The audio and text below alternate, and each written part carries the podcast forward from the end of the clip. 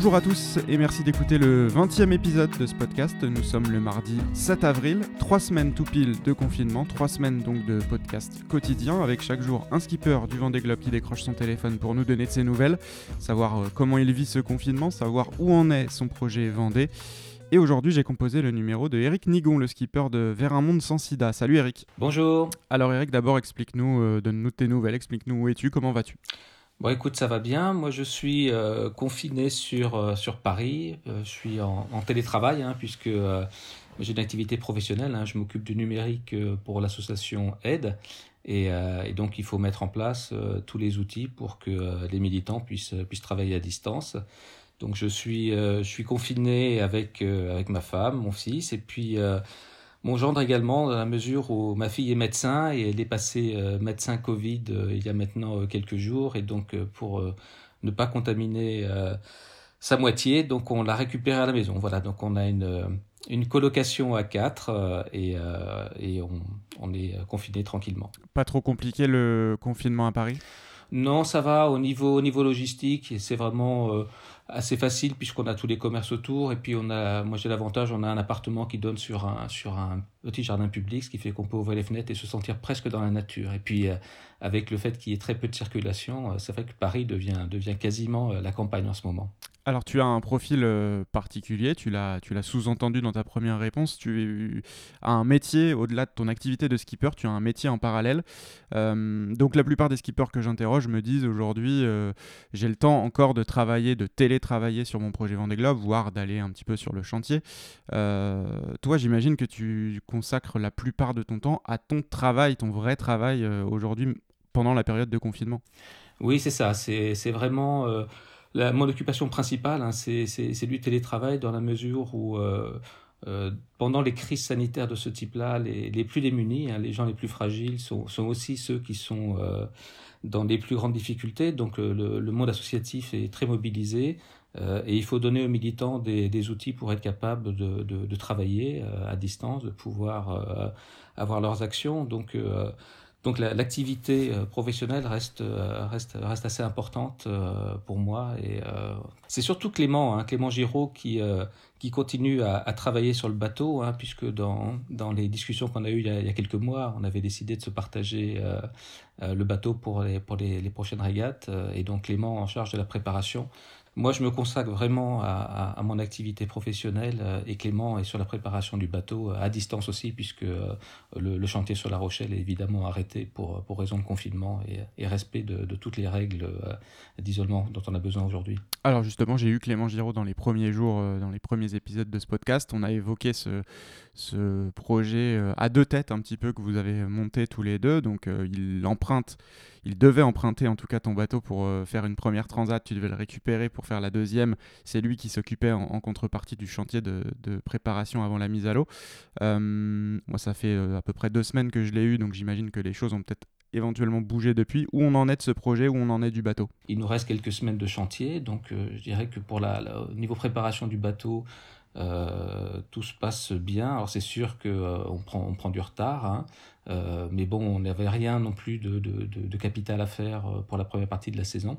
Donc, euh, donc la préparation avance et puis euh, c'est sûr que euh, aujourd'hui il y a pas mal de questions qui se posent sur les premières courses de la saison qui devaient se passer en début d'été, avec les, deux transats. Donc c'est sûr qu'elles n'auront pas lieu, en tout cas pas dans le format dans lequel elles étaient prévues. Donc ce qui est, ce qui est super, c'est que depuis vendredi dernier, on a maintenant une, une réunion hebdomadaire organisée par la classe IMOCA, où participe également l'organisation du Vendée Globe, qui permet de faire un point régulier sur eh ben, l'avancement euh, des, différents, des différents dossiers, savoir euh, qu'est-ce qu'on peut faire, et puis surtout s'adapter, euh, puisque aujourd'hui on a assez peu de visibilité encore sur la sortie de confinement, sur, sur la reprise d'activité. Donc bon, après on est, on est des marins, donc on a l'habitude de, de s'adapter aux conditions météo qui changent, et, et, là on a toute la possibilité de, de, de mettre en œuvre notre savoir-faire de ton côté où on en est euh, au niveau du sponsoring et du montage du budget? Alors euh, j'attendais une réponse là pour, euh, pour la fin mars qui évidemment de par les circonstances est, retardée. Donc pour l'instant il manque une grande partie du budget pour, pour le Vendée Globe. Voilà, donc rien n'est encore fait, donc on espère toujours que ça puisse se concrétiser avec cette société. On continue à faire de, la prospection, mais, mais c'est vrai que la priorité est vraiment aujourd'hui une, priorité de, santé. Et donc, pour moi, l'activité voile, si elle reste en perspective, euh, n'est pas mon, activité et ce qui est dans ma tête euh, aujourd'hui n'est pas essentiellement la partie navigation. Si je résume, côté voile, on a donc euh, un chantier qui est à La Rochelle avec deux skippers qui travaillent sur ce bateau, l'un à Paris, l'autre à Toulon. ces deux skippers-là, ils ne pourront a priori pas participer tous les deux au Vendée Globe, ça va dépendre du montage des, des projets de chacun. donc c'était une situation déjà pas facile. Est-ce qu'avec cette période de confinement, c'est vous le vivez et tu le vis notamment comme un coup dur. Et puis deuxième question, euh, étant donné que tu es quand même assez proche du milieu médical, euh, par le biais de ta fille notamment, est-ce que c'est euh, beaucoup plus simple de relativiser tout ça? La, crise sanitaire qu'on traverse actuellement est certainement un, coup difficile par rapport à la préparation du, du Vendée, la recherche de sponsors, la moitié du point du bateau, et puis la nécessité de, pouvoir naviguer l'un et l'autre euh, en préparation, sachant qu'on n'aura certainement pas les deux la possibilité d'y aller, mais on espère bien qu'un des deux décrochera le budget pour le faire. Donc euh, c'est important de, pouvoir naviguer. Alors s'il n'y a qu'une seule euh, grande épreuve, ce sera seulement Clément qui la fera pour assurer sa qualification. Donc c'est sûr qu'aujourd'hui, pour tous les skippers, hein, quels qu'ils soient, c'est compliqué. mais une fois de plus, la priorité, elle est à, la, partie, partie sanitaire. Hein, et c'est vrai que on, est heureux de pouvoir supporter donc euh, nos, forces de santé. Voilà, donc euh, dans ma tête, euh, aujourd'hui, c'est vrai que je suis plutôt sur la problématique de, la pandémie et du Covid-19, alors que, Clément, lui, même s'il est évidemment hautement concerné par ça, et en tant que skipper professionnel, est certainement plus sur la partie préparation, voile, etc. Et c'est en plus un peu l'accord qu'on avait eu il y a quelques mois pour, pour se répartir le bateau fille va bien, on peut prendre de ses nouvelles aussi. Oui, tout va bien pour elle. Euh, c'est un petit peu la problématique de la double peine pour les personnels soignants, hein, puisqu'ils sont au front. Euh, confrontés réellement à une, saleté, une saleté d'épidémie, hein, donc avec euh, vraiment des, des, malades en, en, détresse respiratoire. Donc donc c'est compliqué. Euh, ils sont vraiment imprégnés du Covid-19 euh, en étant vraiment euh, complètement impliqués dans, dans, ces soins-là. Et en plus, ils sont obligés de s'éloigner de leur famille pour pas la contaminer. Voilà, donc c'est très très difficile pour eux. Euh, et, vraiment, on a une solidarité pleine et entière euh, auprès de, de l'ensemble des personnels soignants et aussi de, tous ceux qui nous permettent de vivre. Hein.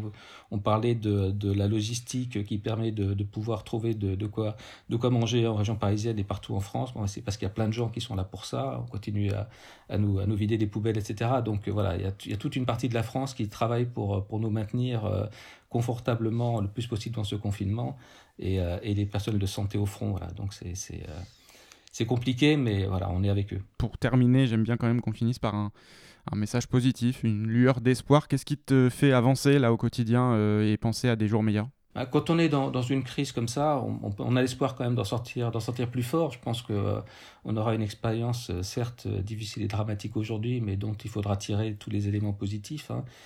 moi, je, crois dans, dans, la force de l'être humain être capable de, de, tirer des enseignements euh, de, de ce que l'on vit. Euh, là, on voit bien qu'on a beaucoup d'efforts à faire autour de, notre planète, autour de, la façon dont on gère économiquement notre planète et, nos relations. Donc, moi, je pense que c'est chacun individuellement qui allons faire évoluer ce monde dans le bon sens.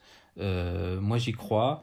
Donc voilà, tout le monde s'y met. C'est un beau message. Je pense que il faut passer ce moment très difficile des prochaines semaines avec euh, beaucoup de drames qui vont se passer dans beaucoup de familles. Euh, et derrière, il faudra rebondir. Et je suis euh, persuadé qu'on va en sortir plus fort, qu'on va être capable d'avoir une société plus belle et de pouvoir vivre plus en harmonie, tant avec nos frères et sœurs sur la Terre qu'avec la mère nature qui nous permet de, de vivre sur cette belle planète. Ah bah voilà, on a le message d'espoir. Merci beaucoup Eric. Avec plaisir. Eric Nigon, le skipper de Vers un monde sans sida, c'était le 20e épisode de ce podcast autour du confinement. Si vous en avez manqué, n'hésitez pas à les rattraper. Ils sont tous dispo sur les différentes plateformes de podcast, notamment Spotify, Deezer, TuneIn, PodCloud. Vous pouvez aussi en profiter pour écouter le prologue, la petite présentation de l'autre podcast de Cap VG20 qui arrive très bientôt. Le premier épisode sera en ligne dans 3 jours, vendredi, avec Samantha Davies et Romain Athanasio. D'ici là, on se retrouve dès demain avec un autre skipper au bout du fil. À demain!